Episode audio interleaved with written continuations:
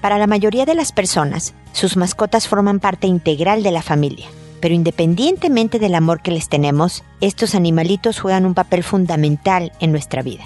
Esto es, pregúntale a Mónica. Noviazgo, pareja, matrimonio, hijos, padres, divorcio, separación, infidelidad, suegros, amor, vida sexual. Toda relación puede tener problemas, pero todo problema tiene solución. Pregúntale a Mónica. Porque tu familia es lo más importante.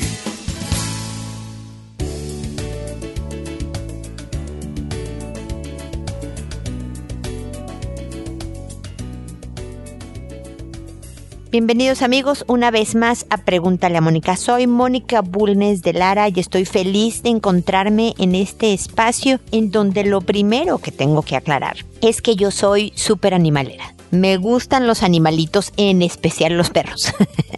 Pero ayer justamente en familia recordábamos las mascotas que hemos tenido en la casa y hemos tenido conejos, patos, pollos. Una culebrita la adoptamos por una noche y la dejamos libre después. Eh, una serie de animales que ustedes no podrían creer. Pero realmente los dueños de mi corazón son los perros. En esta casa hay dos que viven dentro de la casa, una labrador y una beagle. Calici y Tequila, respectivamente, que de verdad forman parte de la familia como si fuera un miembro más. Las cuidamos, consentimos y demás. Y yo puedo entender a una persona que no sea animalera, que respete a las otras vidas que hay en el planeta, que pueda entender incluso que a alguien le parezca simpático a un animal, pero que no quiera tener una mascota en su casa. Y eso es respetable y eso debe de ser un punto a favor a la hora de decidir tener animales en casa. Por ejemplo, una de las cosas que es importante establecer es que la responsabilidad del cuidado, sobre todo cuando los hijos son pequeños, recae en una persona, siempre generalmente en una persona en la que más está a cargo del funcionamiento de la casa. Suele ser sobre todo, pues creo que en el planeta, pero voy a decir que con más certeza en Latinoamérica, que recae en la mujer, en la mamá de la familia, esta responsabilidad del cuidado del perro, de la mascota, el veterinario, el comprar las croquetas, el cortarle las uñas, no crean, es todo un operativo tener una mascota. Y por lo tanto, esa persona debe de querer tener un animal porque hay veces que los papás se sienten muy presionados por los hijos porque quieren una mascota y la mamá nada más no puede ver animales, no le gusta, le molestan, le, ¿no? Y podría caer hasta en, en ser abusivo con un animal si se le obligara a mantenerlo en casa. Entonces, su voto es importante. Pero aquí hay un punto y es hacia donde va mi comentario inicial del programa, un punto importante a considerar, porque el tener una mascota tiene un efecto terapéutico importante en la salud emocional de las personas. Es y está comprobado por múltiples estudios una buena manera de combatir la depresión, obviamente que la soledad, de manejar ansiedad. Ustedes ahora habrán visto en las noticias, en algún lado, cómo hay gente que pide una autorización especial de su psicólogo, por ejemplo, para que en la línea aérea le den permiso de subir con su perrito a la cabina, ¿no? No que el perro viaje en una cajita abajo del avión. No, no, no. Es apoyo emocional de quien tiene esta mascota, porque, no sé, sufre crisis de pánico eh, durante los vuelos y podría causar un desastre entre los demás pasajeros si esta persona no cuenta con este apoyo emocional. Pero independientemente que lleguemos a esos extremos, realmente funciona para la tercera edad, para niños con alguna discapacidad, de hecho para cualquier persona con alguna discapacidad, para depresivos, para personas que sufren crónicamente de depresión o que en este momento estén sufriendo de una depresión, el tener no solo a otro ser vivo a quien cuidar, porque cuando estás a cargo de, a ver, no se te olvide darle agua y darle sus croquetitas y, no, apapáchalo, te saca un poco de ti, del dolor, del egocentrismo que produce el dolor emocional. La verdad es que es muy natural que cuando uno está en una depresión solo piense en uno y cómo cuidarse uno para dejar de sufrir. Pero si estás a cargo de un animalito, que además suelen no demandarte no te rezongan. ¿Por qué no estuviste en la casa todo el día? ¿Por qué no me dejaste solo aquí y tú te fuiste a trabajar? No, no, te reciben como si fuera fiesta nacional. Así no le hayas hecho caso en todo el día, así no hayas hecho nada, te va a mover la colita, va a brincar de gusto y que tú llegues es lo más extraordinario que le ha sucedido en su vida a ese animal y eso sucede todos los días. Y eso, de verdad, restablece el alma. Entonces, si un hijo tuyo está sufriendo de una depresión importante y a ti no te gustan los perros, considera como una situación extraordinaria el tener una mascota como un tratamiento adicional para tu hijo y sacarlo de una depresión que puede llegar a ser crónica, peligrosa, etc. Puedes analizar razas, qué tamaño funcionarías tú mejor hay perros que no sueltan pelo, los míos sueltan pelo a diestra y siniestra y bueno, nada más porque los queremos, no los corremos de la casa porque la casa está llena de pelo de perros. Hay unos que ladran más y otros que ladran menos, hay unos que son mejores con niños y otros no tanto, son más gruñoncillos. Puedes investigar y tener la que sea más cómoda para las características de tu familia, pero que sobre todo sin saber el perrito, obviamente, eh, tenga, pero puede ser un gato, ¿eh? Puede ser, o sea, pescado y tortuguita funcionan pero con menor intensidad. Pero de verdad el tener este mejor amigo para un hijo puede ser la diferencia entre estar sano emocionalmente nuevamente y no. Obviamente no son la panacea, no es que con solo la mascota mi hijo se va a recuperar y va a volver a ser el niño que era antes, no necesariamente se necesita un conjunto de cosas, pero esta, la terapia emocional durante la depresión, gracias a, a la tenencia de mascotas, está clara, está comprobada y vale la pena intentarlo cuando tratamos de sacar a un hijo, a un ser querido, a una persona en la tercera edad de una depresión importante. ¿Ok?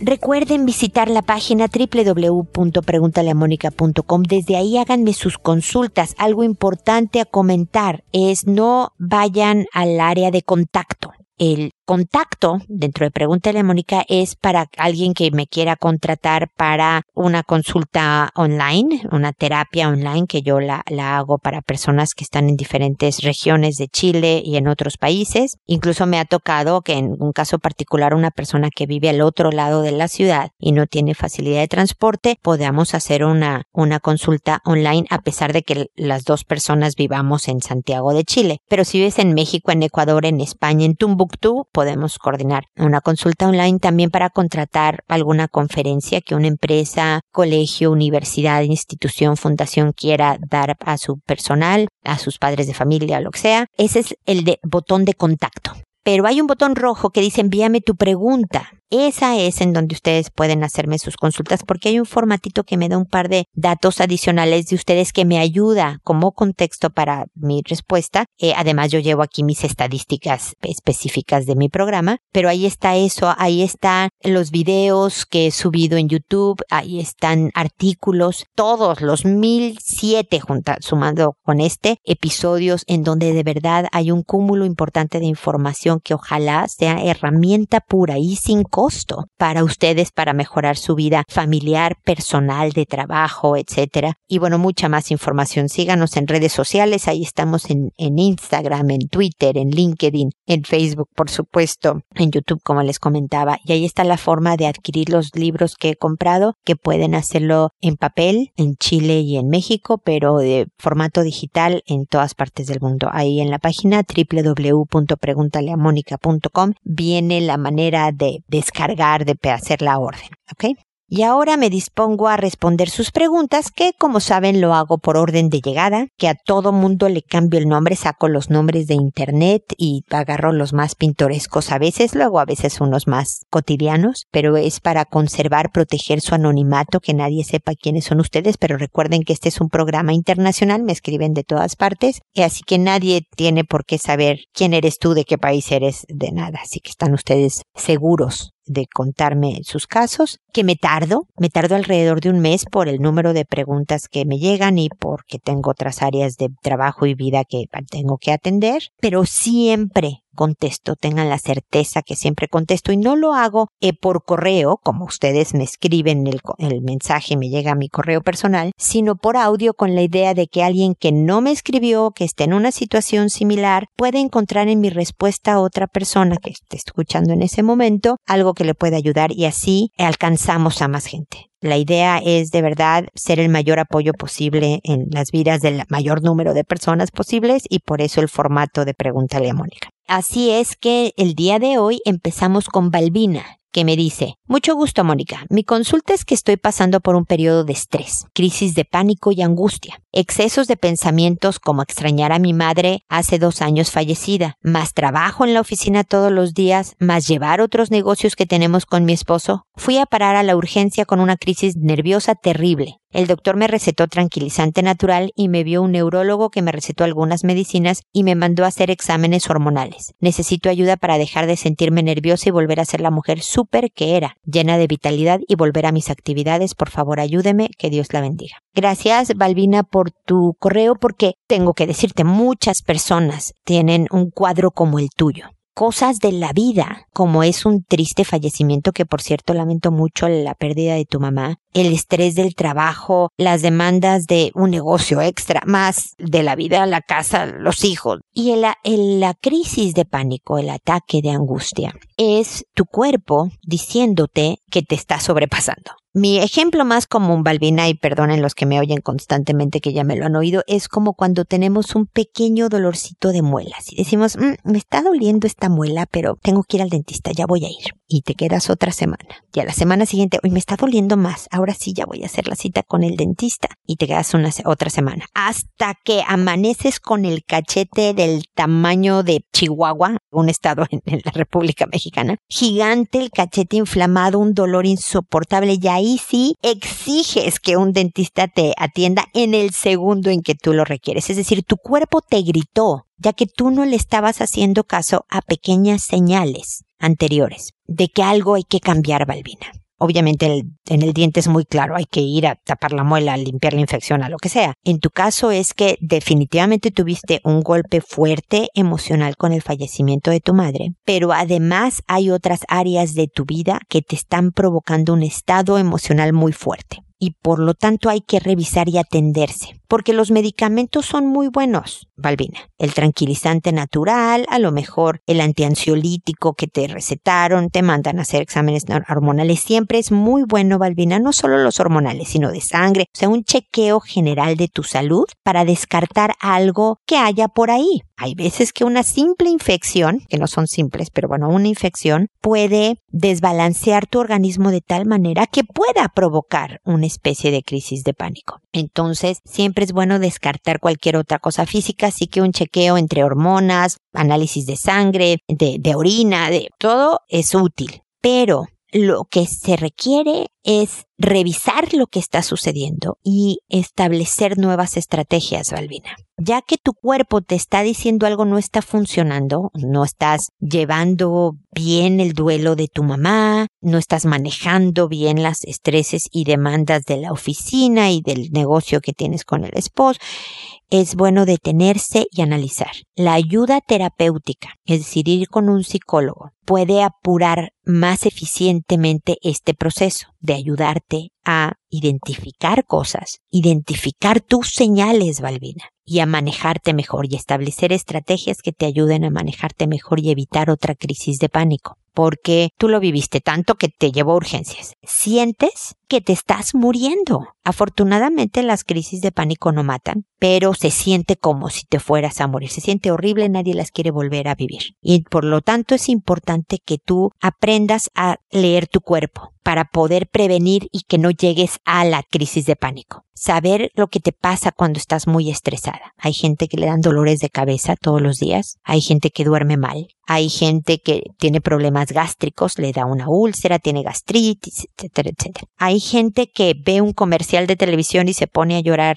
inconsolablemente. Cada cuerpo tiene la manera particular de sacar el estrés. Pero si yo no leo a mi cuerpo, o si lo leo y no le hago caso, si nada más digo, ay, qué mal estoy durmiendo, hijo, qué mal estoy, pero no hago nada para cambiar nada, entonces seguramente tu cuerpo te va a gritar. Y su grito, mi querida Balbina, es otra crisis de pánico. Entonces es momento de ponerte en acción, de ver qué puedes cambiar y de verdad hacer lo posible. Me ha pasado, ¿no? Es que, alguien me dice, estoy durmiendo fatal. No sabes lo mal que duermo, ligero, me despierto mil veces, me tardo en conciliar el sueño. Entonces le digo, ok, primero te voy a pedir que por una temporada por lo menos en lo que esto se compone, no tomes café, no tomes ningún tipo de refresco, ninguna bebida gaseosa y ningún té que tenga cafeína, nada de eso. Ay, no, Mónica, a mí no me quites el café. O sea, haz lo que tú quieras, pero el café no lo opto yo sin café, no. Y entonces nosotros mismos nos boicoteamos en el camino al bienestar.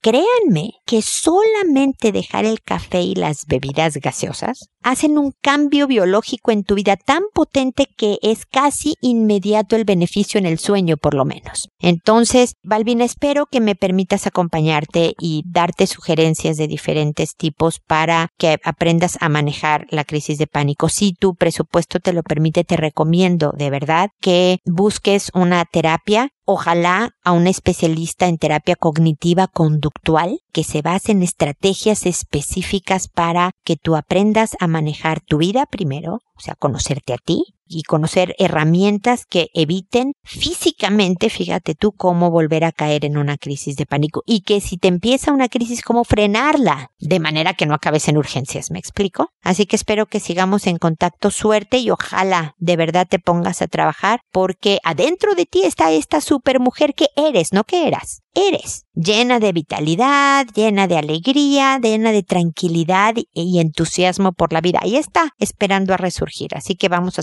nuevamente, ¿ok?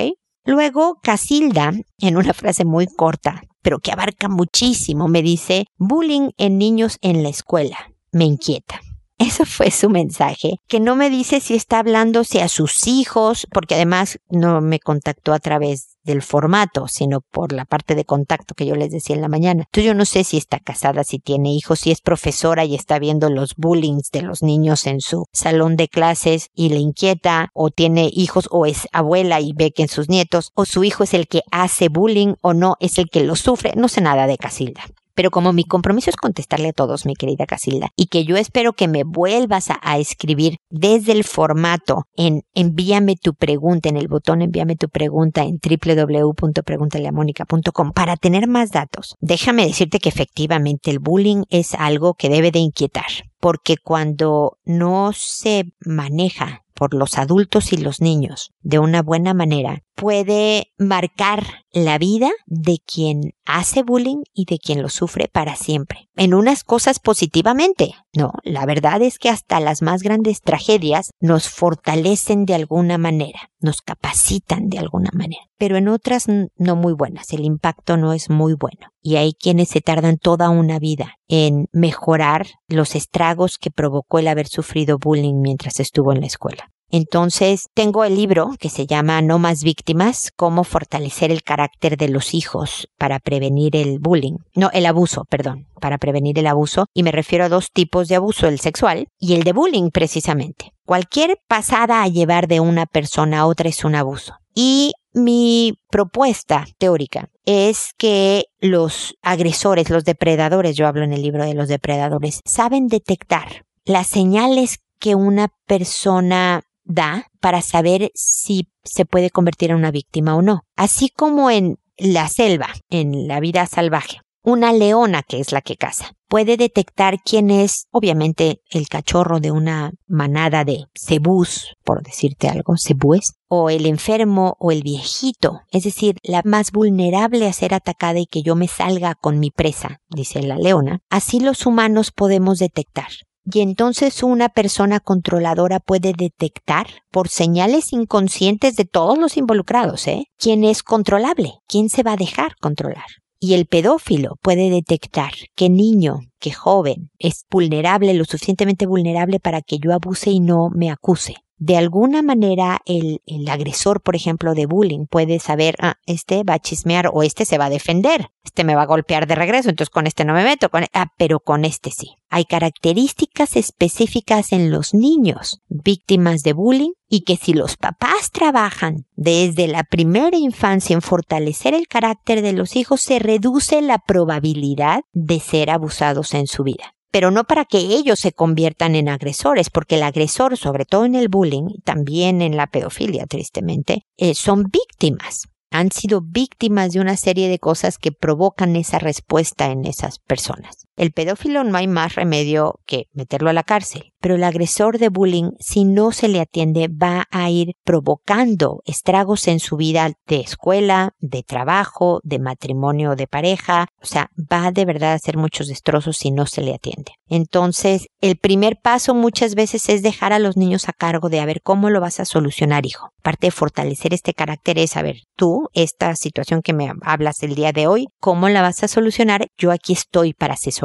acompañarte, apoyo emocional, de ideas y demás. Eso es el primer papel de un papá, el acompañamiento. Pero si la situación se rebasa, ahí sí tenemos que involucrarnos. La escuela tiene que estar desde el día uno con una estrategia concreta de manejo de bullying. Es todo un operativo también. ¿No? Pero definitivamente es un tema inquietante, Casilda, y espero que para hacerte de ayuda específica y no hable yo de, estas generalidades, me puedas volver a escribir dándome las características de lo que te inquieta para ver si puedo ser más concreta y de verdad ser más útil, ¿ok? Espero que sigamos en contacto.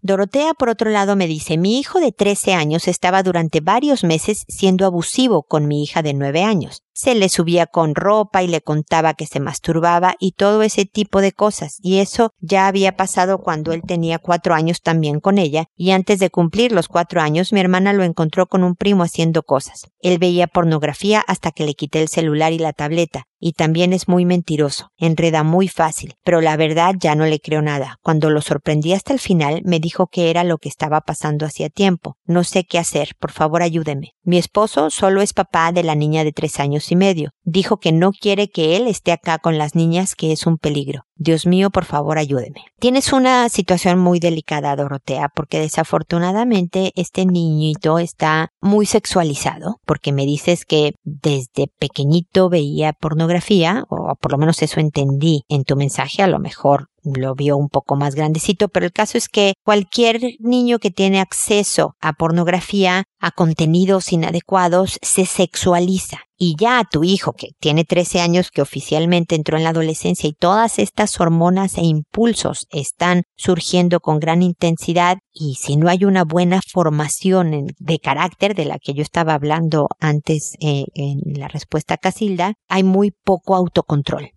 Por eso los agresores, los depredadores, los abusadores están siempre a la casa porque no pueden, sienten que no pueden detener el impulso, no tienen este manejo y control. Por eso es tan importante educar a los hijos en muchos temas. Responsabilidad, respeto, autocontrol se vuelve de vida o muerte. Pero ya la, la situación está tan avanzada, mi querida Dorotea, y ya con una pareja tuya, papá de tu hijita más pequeña, diciendo que se vaya este adolescente porque va a violar a estas dos niñitas eh, y no lo puedo permitir, es urgente que vayan a una terapia familiar. Este niño de 13 años necesita ser atendido por un especialista, pero junto contigo y ojalá también vaya tu pareja o tu esposo, perdón, el papá de tu niña pequeña porque aunque, o sea, tenemos que lidiar y trabajar con el rechazo que tu esposo siente por tu hijo mayor, porque este hijo está leyendo este rechazo. Esto le llena de rabia y miedo, porque imagínate que él sospeche me van a correr de mi casa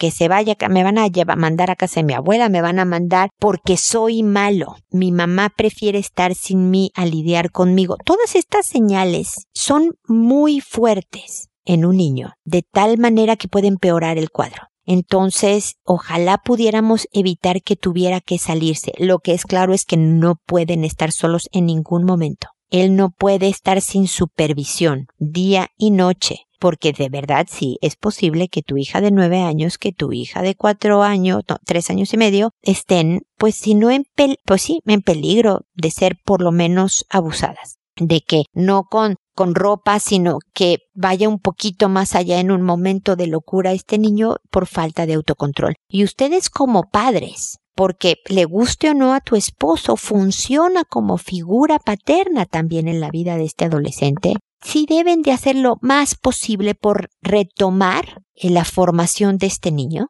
para que aprenda autocontrol, para que aprenda respeto, para que, porque este es un niño pidiendo ayuda de la manera más inadecuada. ¿No? Porque cuando se está dejando llevar por los impulsos y sabe que está haciendo algo malo como ser abusivo con su hermana, eso afecta su autoconcepto. La idea de yo, soy una mala persona, mira lo que hago con las niñas indefensas de mi vida. Y si no se trabaja, puede hacerlo con compañeras de, la escuela con, y se me, o con primas y, la cosa empiece de verdad a agravarse hasta un punto en donde haya una denuncia y un peligro de que si cumple 18 acabe detenido. Entonces hay que ponerse a trabajar, mi querida Dorotea. Esto no es algo que se pueda solucionar con una respuesta rápida en mi programa. A lo que yo puedo serte útil es decirte que de verdad acudan con un especialista con una psicóloga, con un psicólogo, pero no nada más manden al hijo y arréglenme a este niño. Es mucho más familiar. Ustedes tú y tu esposo tienen que estar involucrados. Hay que trabajar mucho con la niñita de nueve años para no dejarse porque puede también haberse sexualizado ante los abusos de su hermano. Entonces, para la denuncia, para el autocontrol, para lo correcto y lo incorrecto y demás. Y también con la niñita de tres años y medio. Tienen que estar todos bien sensibilizados en denunciar,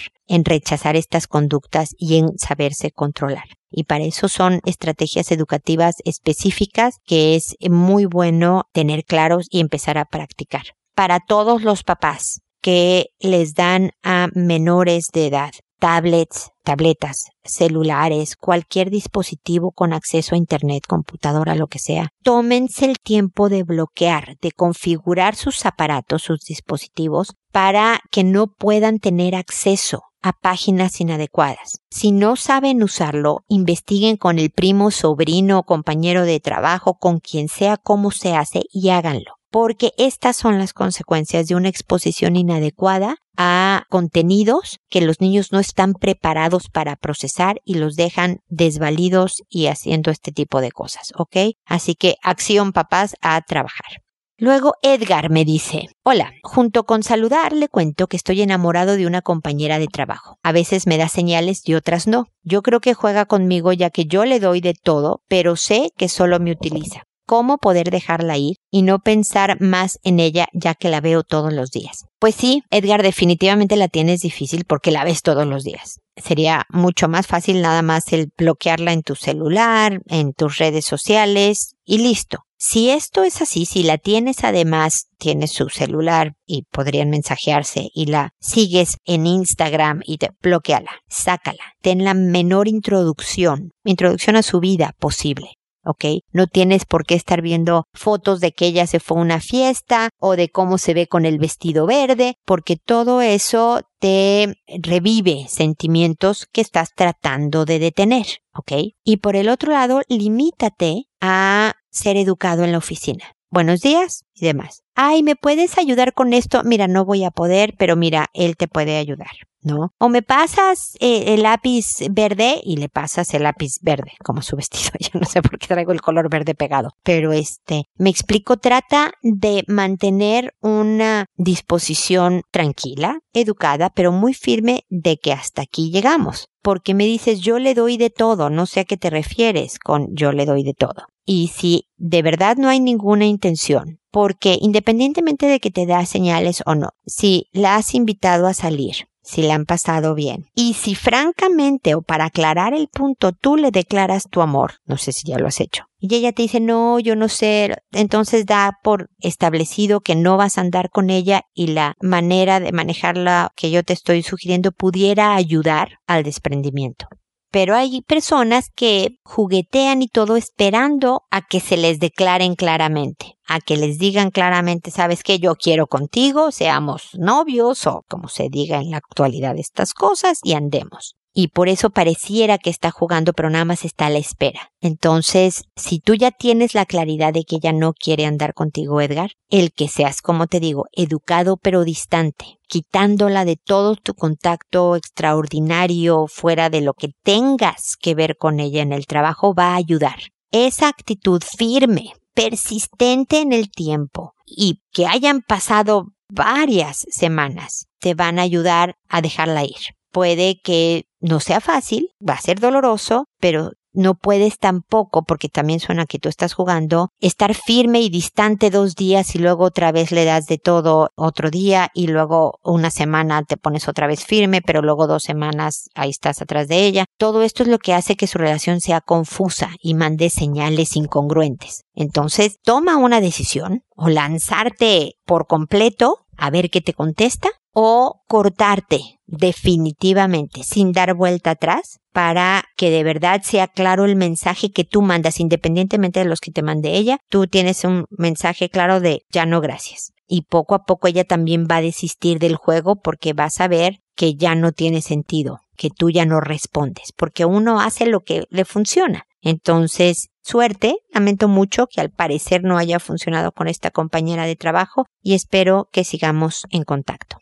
Felicitas, por otro lado, me encantó poner este nombre, escribo para consultar sobre la ansiedad social. Resulta que me ruborizo cuando quedo expuesta frente a muchas personas. Consulté por la operación del nervio simpático, pero no puedo costearla en este momento, por lo que me gustaría que me pudiera recomendar algún terapeuta especialista en ansiedad. Quedo muy atenta a sus comentarios. Un abrazo, gracias. Mira, no, no sé en dónde vivas, no es que tenga yo un directorio de especialistas en las diferentes zonas de Chile, de España o de México o de Colombia, de donde tú seas, pero lo que sí te puedo decir, mi querida Felicita, son dos cosas. Primero, búscate a alguien que sea un terapeuta cognitivo-conductual. Con esa orientación va a ser el más efectivo para ayudarte en manejar técnicas para dilatar la ruborización o mantenerla mucho menos intensa. Esta es una respuesta de tu cuerpo. Hay quienes le sudan las manos, hay quienes pierden el sueño, hay quienes les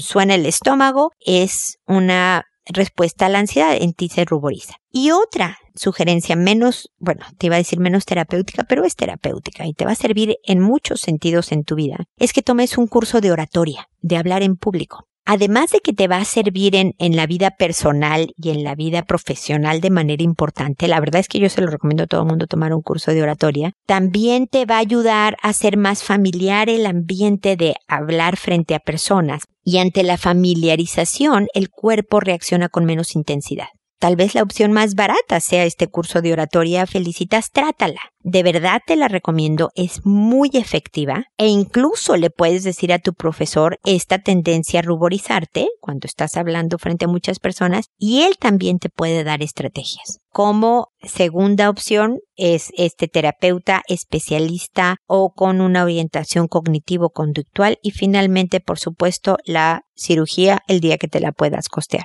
Muchísima suerte, felicitas y espero que sigamos en contacto. Creo, de verdad, un poco contestándole a felicitas, a papás preocupados, a personas que tienen como Balbina estas crisis de pánico. De verdad, las cosas, el ambiente en el que te mueves, la manera en que funcionas, cambian cuando cambias cosas concretas en tu vida es ponerte un objetivo y tratar de llegar a él o por lo menos acercarte lo más posible a alcanzar este objetivo. Si nos estacionamos en la queja, no porque lo estén haciendo ustedes, Balbina, Casilda, Dorotea, Edgar, Felicitas, no porque se quede nada más en, ay, qué horror. Yo no estoy diciendo que sean ustedes en específico, pero muchas veces, como lo mencioné con anterioridad, nos pasa que nada más decimos, ay, yo me ruborizo, o yo duermo mal, o yo tengo ataques de pánico, pero no estoy dispuesta a hacer el esfuerzo, porque siempre requiere de esfuerzo que implica por ejemplo, cambiar mi estrategia educativa con un hijo, echarle un tipo de ganas distinto a mi relación de pareja para mejorar mi vida, manejarme en el trabajo de otra manera para que el ambiente al que llego sea diferente. Necesitamos trabajar y de verdad les garantizo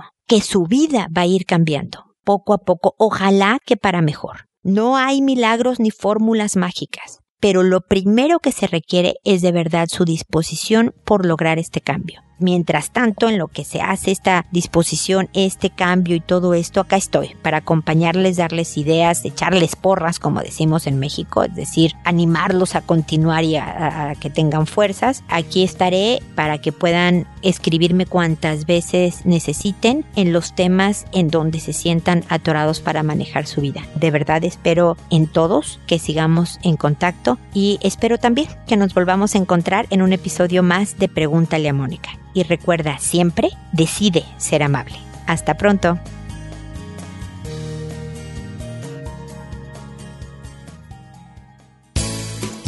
¿Problemas en tus relaciones?